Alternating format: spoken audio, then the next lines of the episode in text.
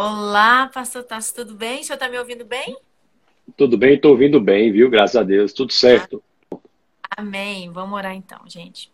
Pai, muito obrigada, Senhor, por estarmos aqui é, neste momento, compartilhando a respeito da fé no Senhor, isso que é tão maravilhoso, Pai.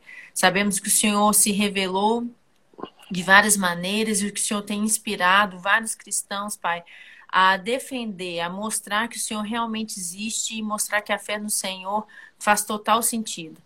Que essa live, esse momento aqui seja para a tua honra e glória, Pai, que alcance cada um que precisa ser alcançado aqui com nesse no que será discutido aqui. Peço que o Senhor proteja a minha família, a família do pastor Tassos e de cada um que está assistindo essa live aqui também. Em nome do Senhor Jesus nós oramos e te agradecemos, Pai. Amém. Amém. Amém. Amém. Glória a Deus. Pastor, eu queria é, primeiro pedir para o senhor se apresentar.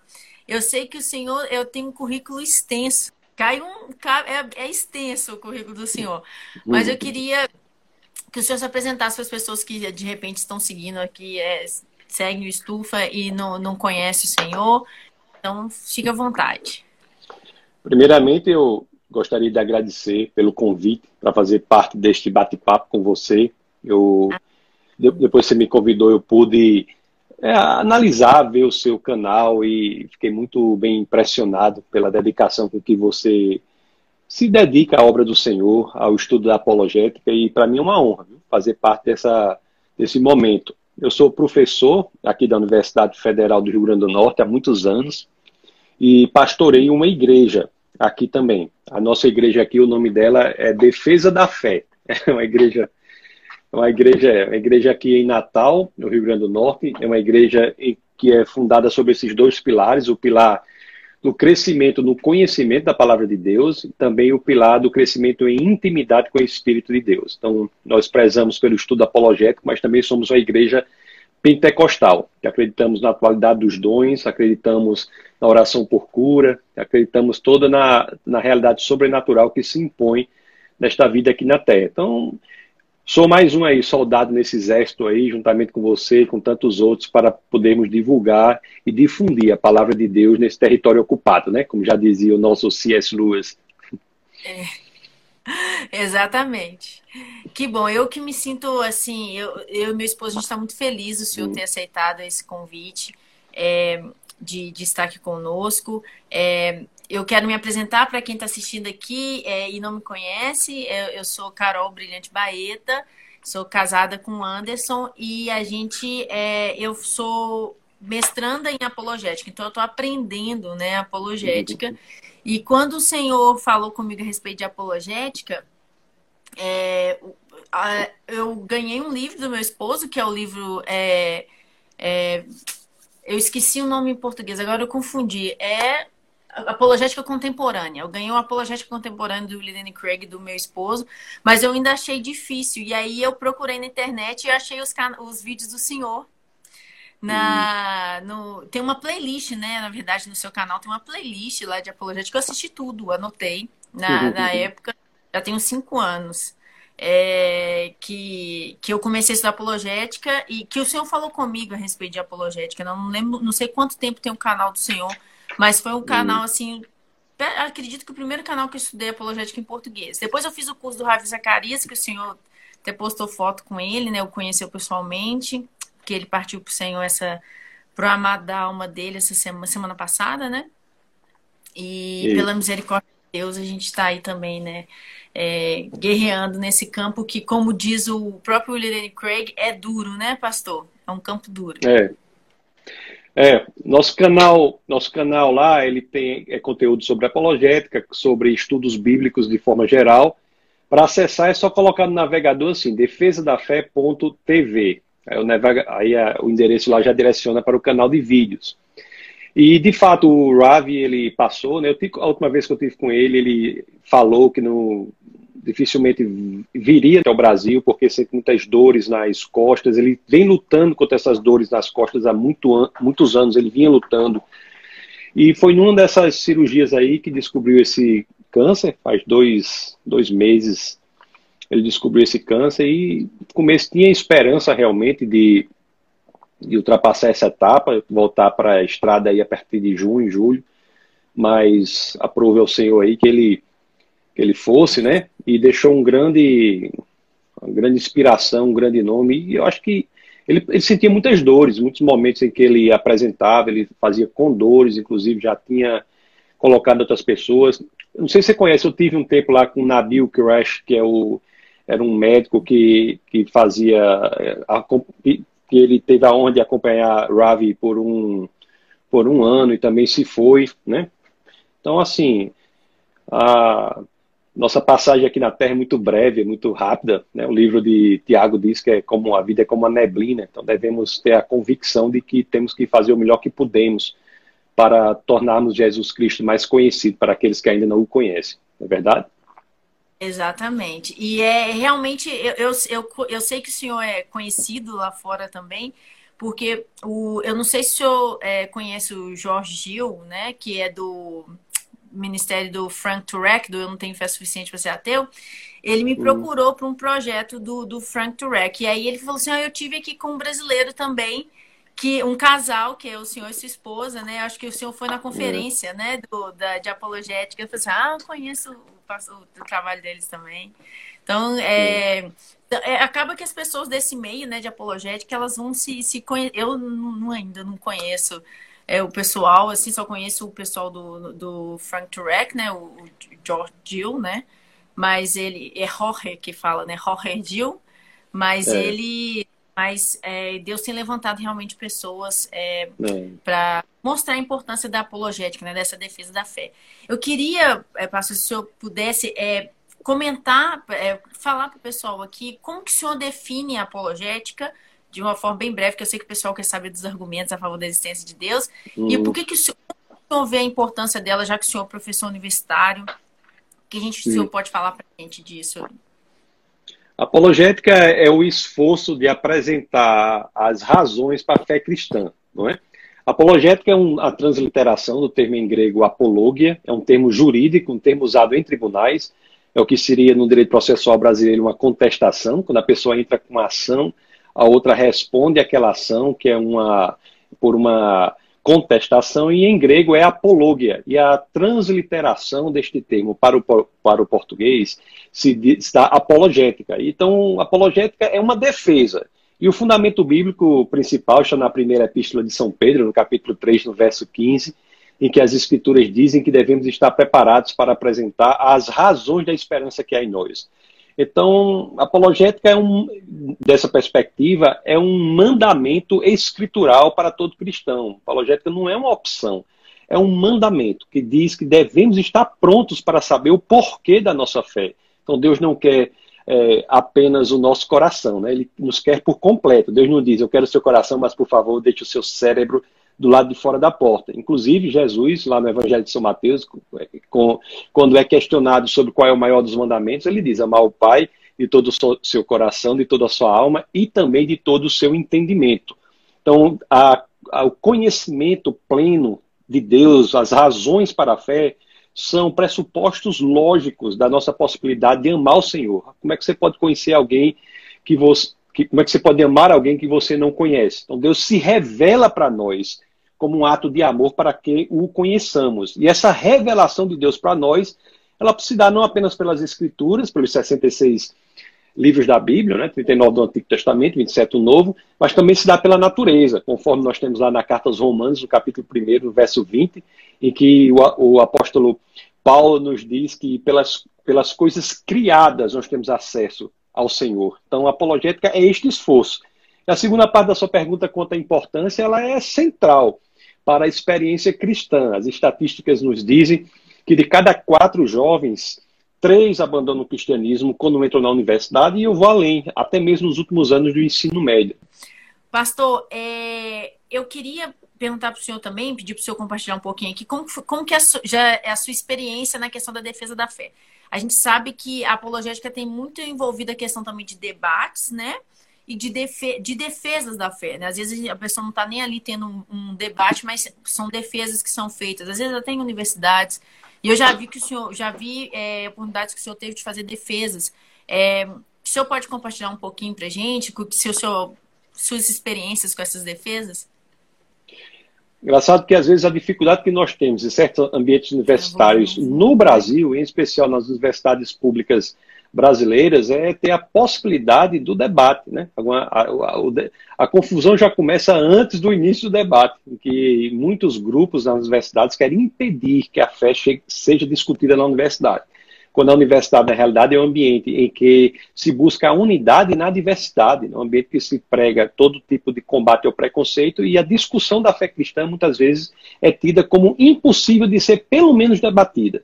Então, a batalha já começa antes mesmo do debate, em viabilizar os espaços em que isso se dá. Mas tem acontecido, nós temos feito muitos eventos em universidades públicas é, debatendo a fé cristã, com respeito aos outros pontos de vista, às outras modalidades de crença, mas apenas demonstrando que nós somos cristãos não porque seguimos uma tradição, não porque gostamos ou porque é confortável, mas porque estamos convencidos de que aquela é a expressão genuína da verdade. Nós queremos saber o por, em base em que os outros as outras visões de mundo, as outras cosmovisões são erigidas, são, são construídas, são, são sustentadas. E não queremos apenas dialogar sobre os fundamentos dos vários tipos de visão de mundo. Então é isso que tem sido feito. E cada vez mais né, as pessoas têm de ter a concepção de que a universidade é um ambiente, por excelência, cristão também. É, o cristianismo ele lutou pelo Estado laico, quer dizer, o Estado laico não é um Estado anticristão, é um Estado que possibilita todos os tipos de, de, de, manifestação religiosa, e mais especificamente na universidade pública, a universidade deve ao cristianismo. As, as grandes e melhores universidades do mundo, elas foram criadas como escolas cristãs, escolas devocionais, é o que eu tenho dito em muitos lugares, é, Universidades como Harvard, Princeton, Yale, Cambridge, Oxford, por exemplo, foram criadas como escolas cristãs. O lema original da Universidade de Harvard, que é a melhor e maior universidade do mundo, é verdade para Cristo e a Igreja. Então, às vezes as pessoas não têm a concepção de que a existência da universidade pressupõe um pano de fundo filosófico cristão. Aliás, o próprio pensamento sobre a realidade pressupõe que a realidade é inteligível e a inteligibilidade da realidade pressupõe uma mente inteligente por trás da realidade. Então, quer dizer, senão seria um milagre absolutamente impressionante, algo inimaginável que a, a realidade se mostrasse, se nos mostrasse com sua inteligibilidade, se ela não fosse fruto de uma mente inteligente. Então, tudo isso faz com que as pessoas cresçam no ambiente universitário na convicção de que o cristianismo está ali como uma corrente importante para ser debatida, para ser questionada, para ser conversada, para ser dialogada, e não tem esse preconceito inicial né, de que o assunto não seja nem debatido. Então, tenho participado de muitos debates de todas as naturezas, com pessoas, debates cordiais, porque, inclusive, a primeira, a primeira de Pedro 3,15, algumas traduções entram na 16, as escrituras não falam apenas sobre o, aquele que leva a mensagem, dizendo que você deve santificar o Senhor em seu coração, não fala apenas sobre a mensagem, dizendo que você tem que saber as razões da esperança que há em você, mas também fala sobre o método como essa mensagem deve ser levada adiante quando ela fala faça isso com respeito, moderação, amor, equilíbrio, né? para que nós tenhamos em todos os ambientes a convicção de que o nosso maior interesse não é nem sempre ganhar o debate, mas principalmente né, ganhar o debatedor né, para Cristo. Então, este ambiente de saber que por trás da questão há um questionador que muitas vezes precisa é, ver por outro ângulo aquela questão que ele está perguntando, também tem que ser levado em consideração nas universidades. Então, essa tem sido a nossa batalha. E temos dificuldade, e é normal que tenhamos. Aliás, eu tenho uma grande preocupação, e eu prego muito sobre isso, que se a pessoa é cristã e não sofre algum tipo de perseguição em razão da sua fé, ela deve reavaliar sua saúde espiritual. Então, é normal que nós tenhamos essas perseguições em razão da nossa fé. É esperado. O John Wesley, né, que foi praticamente um dos maiores responsáveis pela conversão de todo um país, assim, foi um instrumento de Deus para isso, Diz que certa vez ele andava, fazia dois ou três dias a cavalo lá, nada tinha acontecido com ele. Ele desceu do cavalo e orou ao Senhor: Senhor, o que está ocorrendo? Que nada que está me acontecendo. Aí jogaram pedras nele porque ele estava orando. Aí ele fez: Obrigado, Senhor, estou no caminho correto. Aí subiu no cavalo e foi embora. Então, isso é o esperado e é isso que, que temos todos feito, né? Para que Jesus Cristo seja mais conhecido. É verdade. Eu falo muito, assim, eu tento é, muito passar isso para as pessoas que eu dou aula de apologética, que eu converso, que nós, como cristãos, a gente precisa aprender, principalmente nesse contexto que a gente está agora, a elevar o debate a respeito da nossa fé, sabe? Porque muitas pessoas, às vezes, entendem que apologética é ficar brigando é ficar debatendo, é ganhar argumento. Mas, na verdade, como o, o próprio ah, Ravi Zacarias, né, ele, ele fala muito, por trás de quem pergunta, por, por trás da pergunta tem uma pessoa. Né? Tem Isso. aquela pessoa que está fazendo a pergunta, e o nosso alvo é, alcan é alcançar aquela pessoa. Então, a Isso. gente precisa. Último... Sempre... Eu, eu falo sempre. Só pra, só... Pode falar. Desculpe, só fazer um pequeno parênteses. O último livro dele, ele até trata disso. O último livro que publicou, que é, não sei se foi traduzido, A Lógica de Deus. Foi. Ele trata, ele trata sobre isso, dizem que, né, pontos principais. Por trás da questão, há um questionador. Só para é. só ilustrar o que você está dizendo.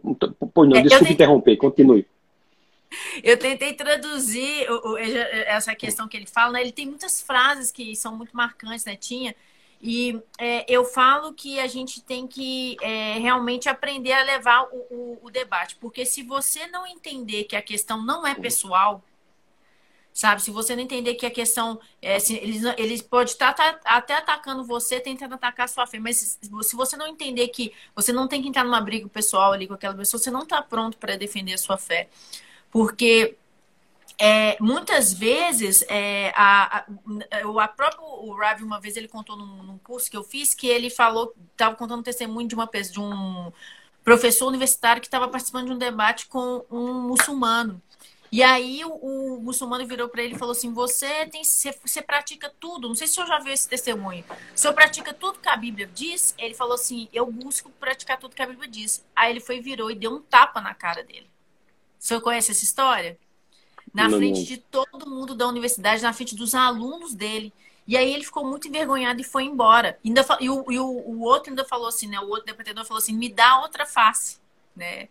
Aí ele foi e é, foi embora. No dia seguinte, a, a, a, o gabinete dele lá na faculdade estava lotado de jovens, lotado de alunos. E aí ele perguntou: o que, que vocês estão fazendo aqui? Aí os alunos perguntaram: a gente quer conhecer esse Deus que você serve que fez você aguentar o que você aguentou ontem. Então, é, a gente tem que entender que nós vamos realmente ser perseguidos e a gente não pode descer o nível do debate, né? Se, se a gente não está preparado para amar aquele que até ataca a nossa fé, a gente não está preparado para defendê-la. A gente precisa de é. disciplina espiritual, né? Como o senhor mesmo disse, que a apologética não é, não é só essa questão intelectual, né? Tá, precisa também da disciplina espiritual para você poder defender, praticar 1 Pedro 3, 15, 16 completo. Dar a razão da sua esperança e fazer isso com mansidão e respeito. Mas isso é uma prática, né, pastor? Um dia a gente chega lá, né, e consegue ensinar todo mundo aí também a fazer isso. E, é, é incentivar as pessoas, né? Mas nessas defesas que o senhor faz, o senhor usa, eu acredito, pelo que eu vi, que o senhor usa o método clássico mais, né? O senhor primeiro é, é, apresenta argumentos da, da teologia natural, né? Da questão de, como o senhor mesmo disse, da revelação geral de Deus, através da, da, da criação. E depois eu, eu vejo também que o senhor também apresenta muitos argumentos mostrando como que esse Deus se revelou através de Jesus e da confiabilidade né, das escrituras e da questão do cristianismo. Dentre os argumentos que o senhor apresenta, é, são muitos argumentos a favor da existência de Deus, né? Quais que o senhor acha que são os que as pessoas mais é, prestam, prestam atenção, é, têm mais interesse? Cada, cada argumento tem seu, sua, seu perfil próprio, tem sua. Cada argumento toca um tipo de pessoa. Então, todos os argumentos são igualmente poderosos, são igualmente convincentes.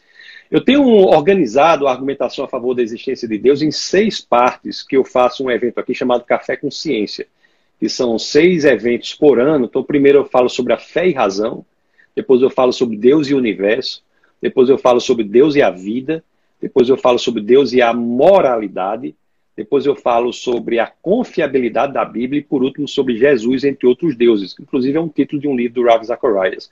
Então, são seis, são, são seis encontros que saem. É um método clássico, como você é, colocou, né, que sai do argumento geral para a existência de um ser que é imaterial, né, que é, ou melhor, não espacial, atemporal, é, que é um ser extremamente poderoso, que é um ser que extremamente inteligente, um ser que essas características que, que são características do Deus das manifestações monoteístas. E depois, pela análise das escrituras e pela análise da pessoa de Jesus Cristo, nós afunilamos isso para demonstrar que a razoabilidade maior está presente na pessoa de Jesus Cristo. É esse método que eu faço, que eu falo. Sobre qual é o argumento que, que mais. Depende da pessoa. Tem pessoas que às vezes têm uma formação na área de ciências naturais, na área de física, de matemática, ela vai ficar muito interessada no argumento cosmológico, no argumento do, do design, né, da sintonia fina. Tem os, quando encontro estudantes ou profissionais da área mais de humanas, sociais, você pega aí filósofos, advogados, juízes, essas pessoas se interessam muito pelas questões históricas da confiabilidade das escrituras, se interessam muito pelo argumento da moralidade. Quando você pega pessoas da área de saúde, médicos, enfermeiros, biólogos, vão se interessar muito pelo argumento da razoabilidade da fé no que diz respeito ao estudo da origem da vida, ao estudo da sintonia fina na vida. Então, Deus usa as formações intelectuais mais diversas para que elas sejam expostas a tipos específicos de, de argumento. Há argumentos sobre todas as vertentes. Às vezes as pessoas perguntam o que, é que eu preciso estudar para fazer apologética. Aí eu, aí eu digo assim para você: não, você é o que você já estudou. Tudo que você estudou, você pode colocar a serviço da, da comprovação das escrituras, porque Jesus ele é a verdade, ele se diz a verdade, de acordo com o Evangelho de São João, capítulo 14, verso 6, ele diz, eu sou o caminho, a verdade e a vida, ninguém vem ao Pai senão por mim, eu sou a verdade. Inclusive o termo em grego utilizado é aletheia, um termo que a filosofia grega muito discute sobre este termo durante séculos.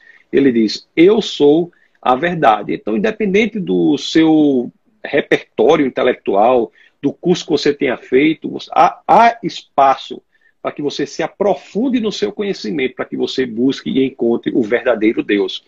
Já se diz que a filosofia superficial leva ao ateísmo, mas a filosofia profunda leva ao cristianismo. As, a orientação que eu dou para as pessoas da, da igreja lá e para aquelas com, aquelas com as quais eu converso é, é a seguinte: estude mais, porque a fórmula que se dava normalmente é a seguinte: apenas creia, não pense. E essa fórmula não mais funciona. A forma que verdadeiramente funciona é aprofunde-se ao máximo que você puder no ramo de conhecimento que você quiser. Se você estuda sistemática evolução, aprofunde-se na evolução, que você vai ver que ela não é viável intelectualmente. Não mantenha-se na superficialidade. Então, essa é a forma, fórmula que verdadeiramente faz com que as pessoas se rendam intelectualmente ao cristianismo. E a partir desta rendição, o Espírito de Deus atua. Né? Conforme você sabe, todos sabem, a apologética não converte ninguém. A apologética ela limpa os obstáculos que separam o homem do evangelho. Ela limpa os obstáculos. É um trabalho muito parecido com o trabalho de lixeiro. Ela limpa os obstáculos. Aí o homem é exposto ao evangelho. Então, todas as áreas são interessantes e aquela que vai interessar mais a pessoa é aquela em que a pessoa já é especializada. É, eu falo muito assim que de, ajuda a derrubar barreiras, né? A gente não tem esse poder de convencer ninguém, né? É, é tudo ação do Espírito Santo que e eu falo muito com as pessoas assim, porque muitas pessoas às vezes têm preconceito com essa parte intelectual da fé, mas até o fato de você se sentir impelido a buscar, a estudar mais, é uma ação do Espírito Santo. Né? Não, nada nesse reino de Deus é, é, nosso, né? Tudo é soprado, tudo impelido pelo Espírito Santo. E o Senhor falou uma coisa que eu identifico também, e é verdade. Certas áreas requer é, as pessoas é, são têm interesse mais por algum tipo de argumento no que tange aqui a existência de Deus. Por exemplo, eu antes de fazer teologia, eu fiz engenharia elétrica. E aí, quando eu era da. É, os meus colegas de faculdade é, e os colegas de, de trabalho, eles, eles questionavam muito a minha fé. Uma, uma, o principalmente que eles questionavam era a questão é, de argumentos cosmológicos, que, que, eu poderia responder com argumentos cosmológicos, com argumento do, do, com a questão do ajuste fino, com a própria questão do design inteligente. Então, para as pessoas de exatas, envolve mais é, essa área, né? E aí, quando eu fui fazer o mestrado, eu falei assim: ah, eu com certeza eu vou trabalhar, é, porque eu tenho que fazer uma tese no mestrado, como uma tese de doutorado. E aí eu pensei: ah, com certeza Deus vai me guiar para eu fazer alguma coisa no, com um argumento cosmológico, né? É, eu gosto muito do argumento do Leibniz. E aí eu falei assim: ah, com certeza vai ser, mas o senhor so, me soprou mesmo, definitivamente falou comigo que era na área de moralidade. Então, atualmente estou estudando epistemologia moral. É, e realmente eu, eu falo isso com as pessoas. Você tem que identificar mais ou menos como as pessoas que é, é, estão assim próximas a vocês, o, o, que tipo de perguntas que, que elas fazem, se você quer realmente ajudar nesse trabalho de derrubar barreiras intelectuais que impedem a pessoa de dar um, um passo em direção a, a, a, um relacionamento com Deus, a ter interesse em Deus, a considerar a existência de Deus como uma possibilidade, né? Mas é, todo mundo. Eu lembro que uma vez eu estava assistindo uma reportagem do com o Richard Swinburne, que é aquele professor de filosofia da. Ele é de Oxford, é da Universidade de Oxford. Não sei se o senhor conhece. Ele e o Alvin Plantinga são considerados atualmente os maiores filósofos cristãos né, da atualidade. É, e eles também, os dois têm esse método clássico, né? Não, se bem que o, o Plantinga tem a questão da epistemologia reformada também, é, que ele é, é muito conhecido. E aí, quando perguntou para ele qual que é o, o, método que ele mais gosta, ele falou justamente como o senhor. Ele falou assim: não, não tem um método, não tem um método, não, não tem um argumento que seja o preferido, porque todos os argumentos vão ajudando ali a derrubar uma barreira aqui, uma barreira ali, sabe? Não tem um argumento que é o bom. Mas quando uma vez eu estava revendo uma reportagem que é, perguntaram pro o, o Dr. Craig, o William N. Craig, ele falou assim que o argumento preferido dele é o Calan, né? Que é até o argumento que ele é, desenvolveu no cosmológico Calan e ele, na verdade, ele desenvolveu assim, né? Ele melhorou, né? Era um argumento de um muçulmano, né? Como que é, é interessante essa questão da teologia, né? Ele, ele leu o argumento de um, de um filósofo, né? Muçulmano e aí ele, ele elaborou, é, melhorou o argumento. Só que ele fala que nas universidades, quando ele vai fazer a defesa da fé, que as pessoas mais perguntam é a questão da moralidade. É a questão do argumento moral que mais faz as pessoas pensarem e refletirem na possibilidade da existência de Deus. O senhor é, é, tem experimentado isso também? A questão do argumento da moralidade, ela, ela tem uma roupagem diferente, porque a carga emocional envolvida é muito maior do que nos outros argumentos. Então, este é, o diferencial. Então, muitas vezes nós temos que diferenciar, saber, entender, as, e principalmente com a ajuda do Espírito de Deus, o que é que está por trás daquela questão que a pessoa traz, condizente ao argumento da moralidade. Então, muitas pessoas chegam para você com argumentos de moralidade que, na realidade, não são de índole filosófica, mas são de índole existencial, são de índole emocional pessoa chega para você, não, não em Deus. Por quê? Porque eu tinha um filho, uma pessoa maravilhosa, com quatro anos, pegou um câncer e morreu. Eu não creio em Deus por quê? Porque eu tenho uma tia que serviu ao Senhor durante anos, foi atropelada de, por uma pessoa embriagada. E essas cargas emocionais perversas fazem é, com que o intelecto seja de fato atingido, seja convencido pelas emoções né, da inexistência de Deus, se a pessoa não se aprofunda na questão. Porque, do ponto de vista filosófico, o argumento da moralidade é muito claro e, e é um dos argumentos mais fortes que, que temos do ponto de vista filosófico. Eu acho que o grande esforço na exposição do argumento da moralidade, certamente você terá isso na sua tese, é demonstrar que há sim o elemento emocional existencial que não pode ser ignorado. Afinal, como já dizia o nosso grande Ravi Zacharias, por trás da questão há sempre um questionador. E esse questionador ele não é apenas um cérebro, ele é também um coração. E nossa grande luta, nossa grande batalha, nosso grande interesse enquanto apologetas está não apenas no cérebro, mas também no coração. Então nós temos que ser sensíveis é, que eu falo, é, percorrer aquela distância que separa o cérebro do coração. Então, Exato. o argumento da moralidade vai direto para ali. Então, este é, esta é a grande diferença, a grande, a grande roupagem única do argumento da moralidade, porque traz a carga existencial da pessoa para o elemento intelectual. E se você não tiver a capacidade de distinguir uma coisa da outra, você se perde na resposta que a pessoa precisa. Você pode tá, até dar uma resposta inteligente, bem articulada, mas aquilo não transformará a vida dela. Se você não identificar que o problema dela é emocional. Aliás, minha querida, essa foi, esse foi um dos argumentos principais pelos que nós sentimos a necessidade de começar um trabalho na área que chamamos de apologética pastoral. Então, existe uma necessidade pastoral também na apologética.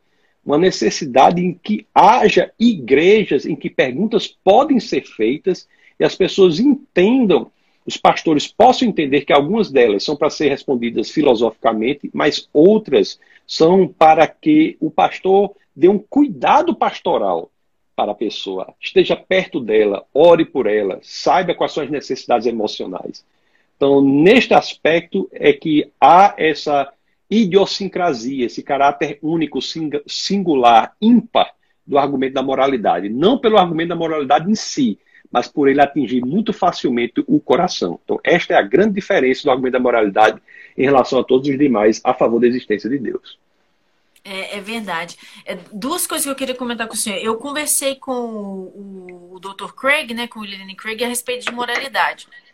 E ele estava me falando que ele falou assim que os, os, é, os, universitários eles entendem, né? Quando ele vai nas universidades, eles entendem que existe essa questão moral, né? Eles até é, exigem, né?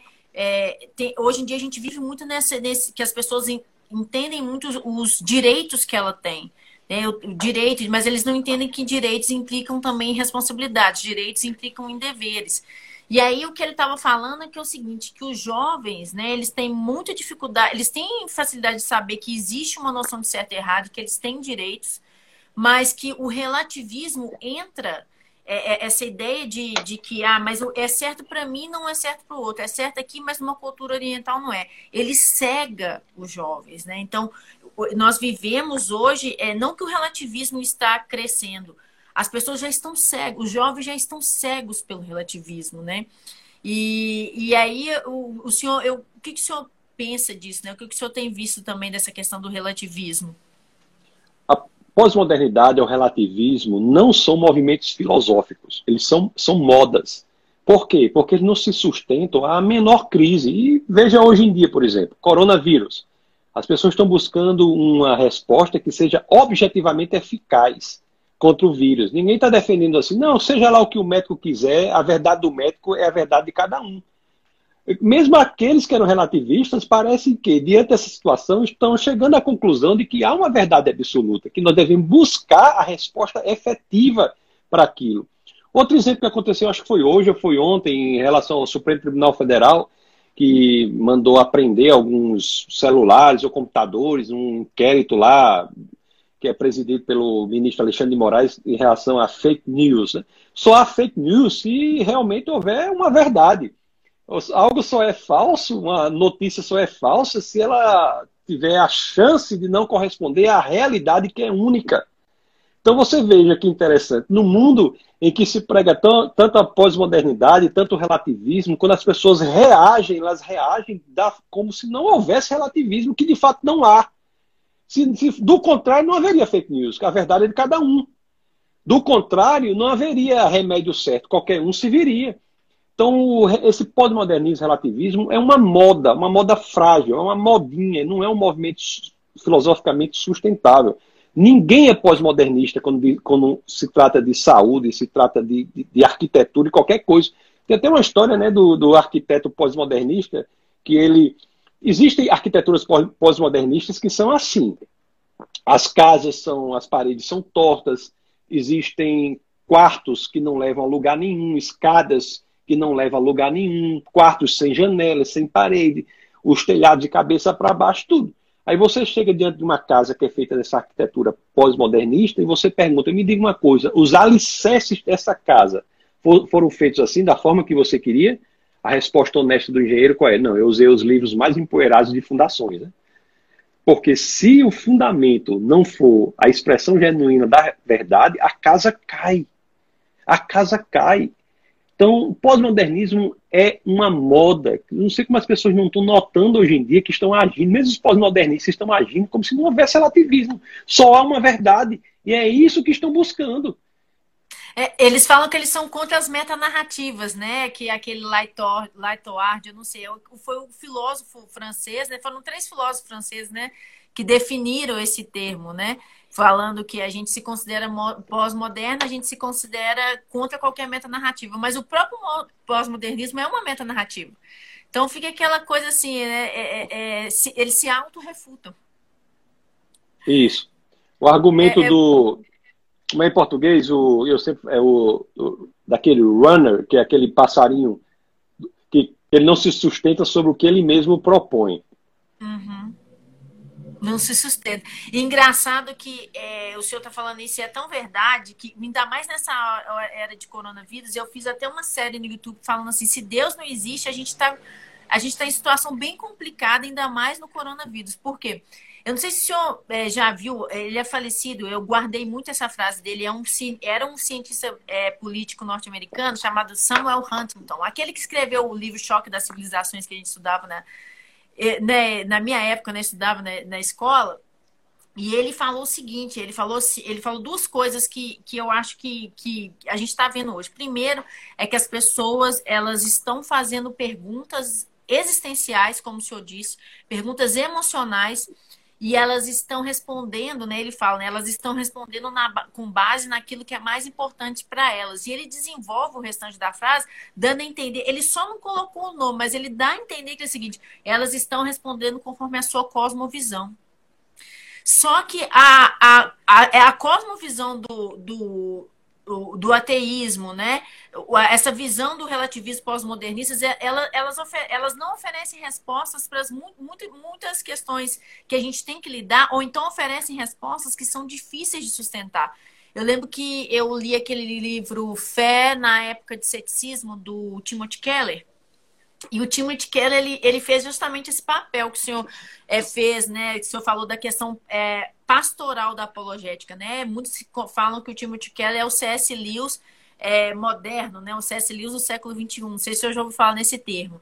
E aí ele foi, ele sendo presbiteriano, ele foi assumir uma igreja presbiteriana em Nova York, em Manhattan. E ele se colocou ali à disposição, falou assim: estou aqui para responder questões é, para vocês é, de cunho emocional, intelectual, que sempre caminham junto, né? E as perguntas que ele, pelo menos, apresenta no livro são é, que é um livro muito fácil de ler, muito tranquilo, quem tiver interesse, fé na época do ceticismo, são todas dentro desse guarda-chuva que o senhor falou. Problema, problema é, três, na verdade. Problema do mal, questão moral e a questão da intolerância. Porque é muito é, gostam de, de, taxar o cristianismo como intolerante por causa do exclusivismo do, da, da, salvação, né, da proposta de salvação, que aí eles rejeitam essa ideia do, do exclusivismo. É, mas eles, é, as pessoas chegam, procuram justamente com essas questões, muito carregadas essas questões emocionais e intelectuais. Só que às vezes eles não encontram na, na, nas igrejas alguém que esteja disposto a, a responder isso. Eu, eu já lidei com, com pessoas também que elas se sentiam culpadas porque tinham dúvidas intelectuais e dúvidas emocionais, por exemplo, com relação ao problema do mal. Que é o que muitas pessoas falam que é o principal argumento, que a gente já sabe que não é, né? Mas eles não, muitas pessoas não aceitam, né? Desde o plantinho a gente já sabe aí que não é, é inconsistente a existência de Deus com a questão da existência do mal. É, mas as pessoas gostam muito de usar essa questão do, da, da moralidade do, da moralidade do, do, de Deus do Antigo é, Testamento, né? Os, os, novos ateístas pegam muito essa questão da moralidade, do Deus do Antigo Testamento, né? É, eu li até um livro que fala assim: Deus é um monstro moral. Eu não sei se eu chegou a ler esse livro. De um judeu, né? Algum... Oi? É de um judeu, né? Eu tenho. Não, esse monstro moral não é de judeu, não. Esse do judeu eu sei qual que é. É um que perdeu o filho. Hum. É esse que você está falando, que é um ex-rabino que perdeu o filho e aí ele praticamente negou a existência de Deus e escreveu é. o problema do Não é esse, não. Eu, eu acho que eu tenho esse livro aqui. Is God a Moral é. Monster, né? Eu tenho é, esse. Eu acho que eu tenho esse. É.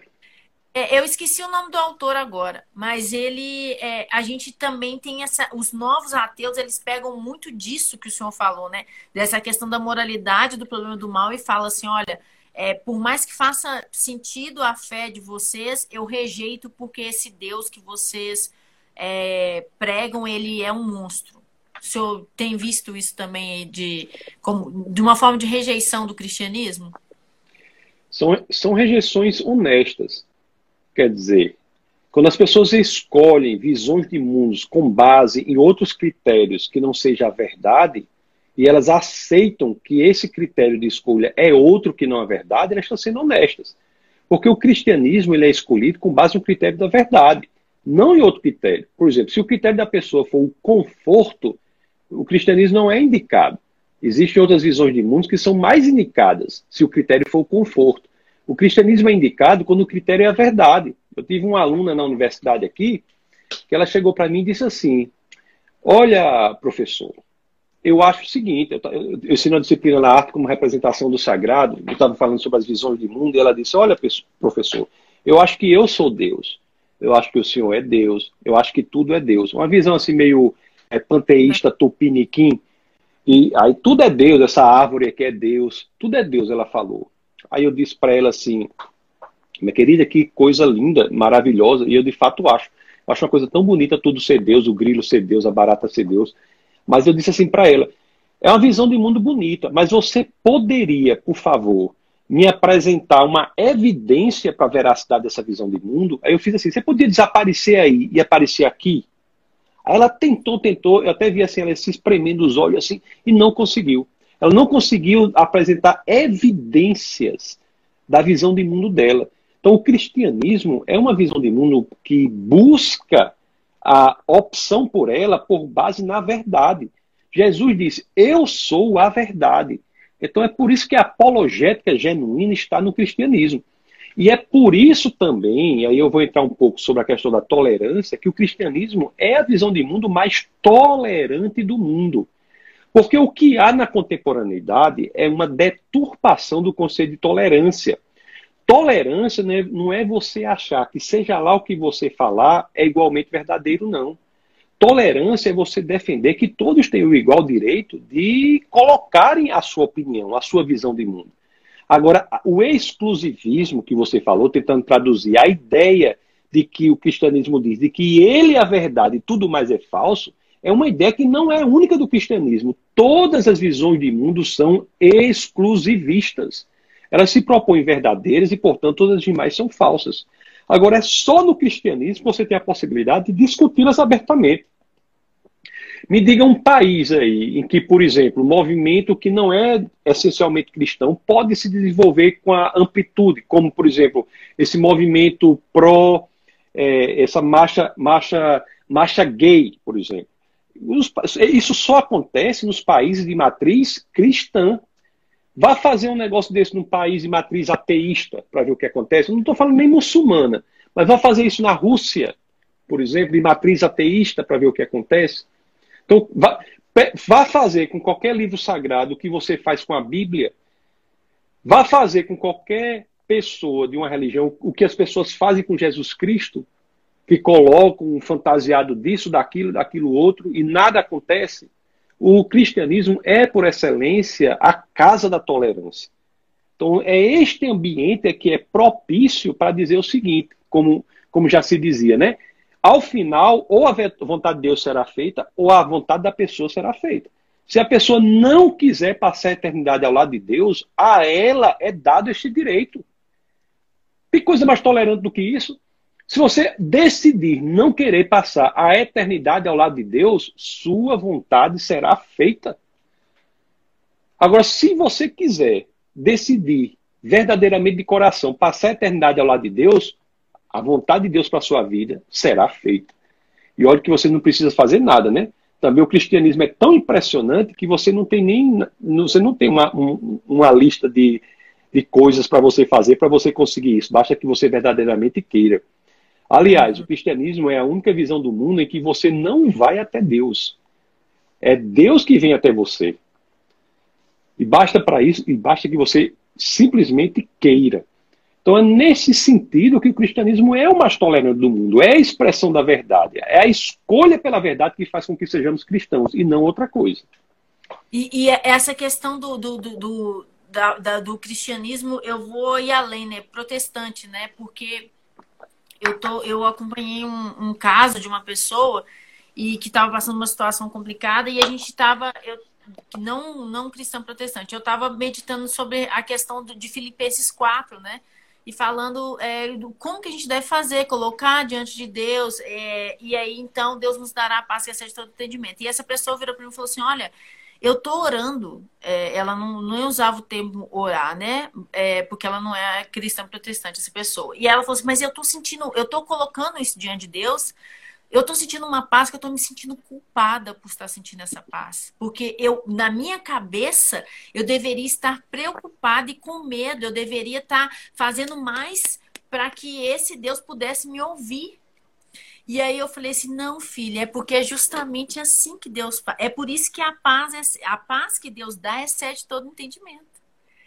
Sabe? Excede todo entendimento, porque o mundo não entende é, é, essa paz que Deus dá, né? Que você coloca diante dele ali através de orações, todas as suas petições, é, com súplicas né, e orações, e aí ele te dá a paz que excede todo entendimento. Então, realmente, é uma uma cosmovisão e é um processo de metanoia muito diferente de muitas outras cosmovisões. Eu, eu, eu, eu o, o, o, o senhor fala Rav, né? O, o Rav Zacarias, ele fala uma coisa que é muito interessante, que a pessoa, no, o mínimo que ela tem que fazer é analisar uma cosmovisão com base nas, em, quatro, é, em respostas que ela dá para quatro tipos de coisas. Qual que é a origem do ser humano, qual o sentido, qual que é a moralidade, qual que é o nosso destino. Então, quando você abraça uma cosmovisão, você precisa saber o que, que, o que vem naquele pacote. Né? Assim, olha, eu, eu, quando você a pessoa se posiciona assim, eu acredito que Deus não existe, eu, eu, eu, eu tô assumindo o pacote ateísta. Ah, o, o, o, pacote ateísta fala isso sobre a, sua, a origem da sua vida, fala isso sobre o sentido da sua vida, fala isso sobre para onde você vai, se vai para algum lugar e sobre isso que é o certo e que é errado. Ah, mas eu não quero assumir esse esse parte do pacote, mas não tem opção. Quando você rejeita, eu até postei isso hoje, quando você rejeita uma cosmovisão, você tem que entender o que, que você está assumindo. E quando a gente analisa o cristianismo comparando com outras cosmovisões, nós vemos tanto que ele é baseado na verdade, né? Nós vemos que o cristianismo é baseado na verdade. E quando você vai comparar com outras cosmovisões, você vê a superioridade do, do, do do, da, da cosmovisão cristã, no que tange um tanto de coisa, até coisa, eu sempre falo assim, tem tantas coisas que a gente gosta como respeito, relacionamento, amor, paternidade, que você não vai encontrar em outras cosmovisões. Sentido da vida, valor, propósito da, da existência humana, você não vai encontrar em muitas outras cosmovisões. Então, assim, além disso, ainda mostra essa superioridade, né? E a gente fica e, e, eu vejo, né, quando a gente, quando eu vou acompanhando assim, alguns processos com as pessoas, você vê que realmente muitas pessoas têm uma mente escravizada. E estão doidas para se relacionar com Deus. Estão doidas para ter um relacionamento de liberdade, de intimidade com Deus, de paternidade. E elas não conseguem. Porque elas não entendem que é possível que um Deus, sendo Deus, se relacione com elas dessa forma. É algo maravilhoso, né? Que nos encoraja. Eu acho que isso deve nos encorajar a pregar esse evangelho. Não é? Isso deve falar assim, nossa, gente, eu tenho realmente uma boa nova para carregar para essas pessoas, eu não posso me calar. Se for se eu tiver que estudar para pregar essa boa nova, porque eu preciso de derrubar algumas barreiras, eu vou fazer, porque se a novidade é muito boa. É, o cristianismo ele diz que o Deus, né, criador dos céus e da terra, criador de tudo que existe, o seu espírito vem e habita em você. É uma afirmação muito poderosa essa, né? Muito poderosa. E isso nos dá também uma ideia, e algo que nós, eu tenho até pregado muito sobre isso, minha esposa também, aqui no, na Igreja de Defesa da Fé e Natal. Nós precisamos de um evangelho de poder também, né?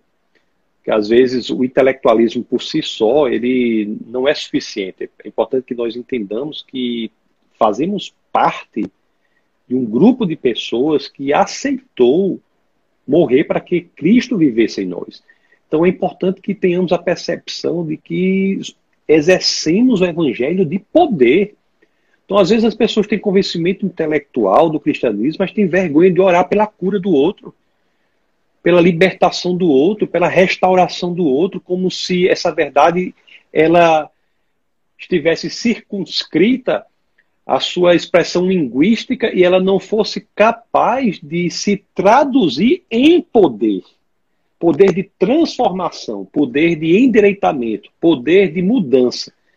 Então, é, essa experiência cristã completa é algo que deve ser bastante divulgado também pelos apologetas. Às vezes eu tenho a impressão de que tem pessoas que estão muito assim, apologetas que estão muito assim depressivos, muito tristes, estão numa vida porque às vezes, às vezes até acho que não creem verdadeiramente naquilo que pregam. Se o, se o Espírito do Deus, Criador dos céus e da terra, habita em nós, o que nós vamos temer? Então, muitas, muitos apologetas que estão frouxos, cambaleantes, zigue-zagueando na vida, sem o entendimento de que nós temos o Espírito de Deus em nós para fazermos a diferença, para que outros possam ver que este Cristo ele se apresenta pelo intelecto, mas também se apresenta pelo poder. Uhum. Então é uma, um elemento incrível. Eu, te, eu, eu tive com uma pessoa, eu estava, eu não sei se o, o, nós estávamos nos Estados Unidos, um, uma dessas idas aos Estados Unidos, e nós somos convidados a jantar lá na casa. Estava eu, minha esposa e meus filhos. Nós somos convidados a jantar lá na casa de Candy Brown e Josh Brown, pessoas com formação bem sólida intelectual. Harvard e Oxford, os dois são neurocientistas. Nós fomos jantar na casa deles e a história, a história deles é impressionante. Ele estava com um tumor no cérebro é, e ele, como é neurocientista, ele sabia que um tumor inoperável. No mesmo momento em que estava no hospital, a mulher estava no mesmo hospital para dar luz ao, ao seu filho lá. E ele, meu Deus, o que é que eu vou fazer com isso? O tumor inoperável, tal. Aí ele disse assim: eu vou procurar oração. Vou procurar oração, que eu não quero morrer agora, eu quero ter mais um tempo aqui. E comece, ele, me, ele narrando que começou a ir a certos lugares em que se orava pela cura das pessoas. Ele disse assim: Eu vou, mas eu vou analisar a teologia por trás, para ver se é bíblica, para ver se dá certo, etc, etc. E a teologia era assim: seja curado em nome de Jesus. Uma coisa tão simples que não podia estar errada. Seja curada em nome de Jesus. É, Para tornar uma longa história curta, ele hoje na cabeça dele só tem uma cicatriz miraculosamente no lugar do tumor está aí e a esposa dele quando viu isso começou a fazer reunir grupos de pessoas com doença fazia análise, botava, fazia o MRI, que em português é, é a ressonância magnética, fazia isso, fazia aquilo. Depois, uma sessão de oração intercessória, e tempos depois fazia o, os exames novamente comparava os dois exames. E a diferença gritante de cura, de melhoramento dessas duas situações. Existe um livro publicado pela Harvard University Press, é, que é a, a editora da Universidade de Harvard, chamado Testing Prayer, testando a oração. Não é publicado pela editora da Universidade de Harvard, Testing Prayer, em que ela demonstra o poder eficaz da oração na transformação real das vidas. Então nós precisamos de pessoas fortes intelectualmente, mas fortes espiritualmente, que tenham de fato a convicção de que não estamos sós, não somos pessoas frágeis, sozinhos não somos nada, mas em Cristo tudo podemos. Então, este é um elemento importante também de fazer apologética, que está se perdendo e às vezes não é enaltecido. Como ficam pessoas frouxas, com medo disso, com medo daquilo, um bocado de gente frouxa. Aí nós temos que mudar isso, tem que alternar, temos que brigar. Né? Como, como já se dizia, somos um exército no território ocupado, soldado não pode ser mole. É, não pode. E isso conta muito. Eu lembro que eu, quando eu fiz a disciplina de milagres no mestrado, eu vi um, um, um livro do é, eu esqueci o nome, é um, é um teólogo que vem muito aqui no Brasil, um careca, Craig, alguma coisa, esqueci o nome dele. Ele tem catalogado não sei quantos milagres, porque tem gente que fala assim: ah, não, milagre acontecia só na época de Jesus, né? Milagre não é para esse tempo agora. E ele catalogou não sei quantos é, milagres que aconteceram, mas aconteceram em contextos de oração sabe? É situações que você vê que não era, que é, era impossível acontecer alguma cura, algum milagre, seja lá o que for, mas aconteceram e além disso tinha um contexto de oração. As pessoas estavam ali orando, tinha, algo, tinha esse contexto de oração, né? E o que é muito forte, o que também configura argumento, né, a favor da, da, da existência de Deus e da nossa fé. E uma coisa que o senhor falou, pastor, é muito sério. Eu vejo é, algumas pessoas que hoje são ateus, é, que se declaram hoje ateus, me procuram no, aqui no Estufa, é, me convidando para debate. E aí, ah, você aceita debater comigo? Aí eu vou conversar, né, pastor? Vou conversar. E, aí, aí no fim a pessoa fala, assim, não, porque eu era cristão, eu era apologista. Eu era cristão, eu era apologista, mas hoje eu não sou mais, aí hoje eu sou ateu, aí não sei o que lá. Aí eu, aí eu já vou assim, mas você se tornou ateu é, por causa de quê? O que, que te levou? Foi algum. Você realmente viu alguma inconsistência lógica, alguma questão da alguma doutrina cristã? Aí, pastor, até hoje nenhum me falou, mas não falaram o que foi. Eu disse, não, eu tive uma questão que eu entendi que era um problema emocional. Foi uma questão que eu tive com Deus. Ou seja, um problema de não submissão, sabe? Um problema emocional. No entender que toda essa questão do entendimento, a gente tem que submeter essa, to, todo esse intelecto ao poder de Deus, né? Submeter a Deus. Uma vez eu li uma, uma biografia do Lutero e ele falava que ele, ele orava por três horas antes de começar a estudar. Três horas, eu falei, Jesus, três horas orando para submeter, né? Ele fala lá, né? Para submeter o intelecto dele. Então, assim, a gente tem que entender que a gente precisa de disciplinas espirituais também nessa área intelectual e que há poder de Deus para ser manifestado, né? A, a, criação, eu falo muito assim, a criação aguarda, aguarda ansiosamente a manifestação dos filhos de Deus. E a gente não manifesta só apresentando questões intelectuais, mas a gente manifesta também mostrando o poder de uma oração, que Deus cura, que Deus liberta, que há transformação, que há dons do Espírito. Né? Então a gente tem que entender é, essa questão toda e manifestar. Então, realmente, é, existe essa porção né, da questão do, da manifestação do poder de Deus, que é um argumento, que é uma forma inegável né, da gente mostrar que o que a gente crê é real. Quero te agradecer, pastor. Eu, eu ia até queria depois fazer uma pergunta sobre design inteligente, que eu sei que é a área do senhor, né? A área que o senhor atua, mas não, não deu tempo. Mas eu creio que a conversa foi boa, eu creio que muitas pessoas ficaram empolgadas aí. É, então, depois vocês procuram, quem não conhece, procura o Ministério da Defesa da Fé, do pastor Tassi e da pastora Camila. E muito obrigada, pastor. Que Deus continue abençoando o seu ministério e que a gente consiga ser salgar, né, como diz o Deep Morland. E na verdade quem diz é, é, a Bíblia, né? Jesus falou, né, que a gente consiga ser sal na terra e luz nesse mundo aí que nós estamos. Eu que agradeço o convite. Foi uma alegria muito grande bater esse papo com você e que possamos aí estarmos juntos, né? Todos nós para que as pessoas possam entender que a verdade ela ingressou na Terra para nos libertar. Foi a verdade que foi o Logos e a Létia, Logos, de acordo com João 1, combinado com João 1,14, e a Létia, que é a verdade, João 14,6, ingressam no mundo para a nossa redenção. Então é, é algo muito impressionante. A, a história cristã é uma história não só emocionante, maravilhosa, mas acima de tudo impressionante. Devemos de fato entendermos a força dessa história para que possamos verdadeiramente nos tornarmos cristãos, não da boca para fora, porque é um problema hoje nas igrejas, né? Os cristãos se auto, as pessoas que se autoproclamam cristãs, mas vivem como se Deus não existisse, mas cristãos genuínos, aqueles que entregam a vida ao Senhor, que têm o cristianismo como uma manifestação primeira de sua existência, mas que o próprio C.S. Lewis, que, que nos diz que cristianismo pode ser, você pode desprezar o cristianismo, ou então você, ou então você pode ter ele como uma coisa mais importante da sua vida, mas o que não faz sentido é você ter o cristianismo como algo mais ou menos importante ou o cristianismo é a coisa mais importante da sua vida, se você é cristão, ou ele é de, de nenhuma importância. O que não pode é brincarmos de ser cristãos, de sermos cristãos. Temos que ter a convicção de que temos um, uma missão aqui na Terra, sempre digo isso.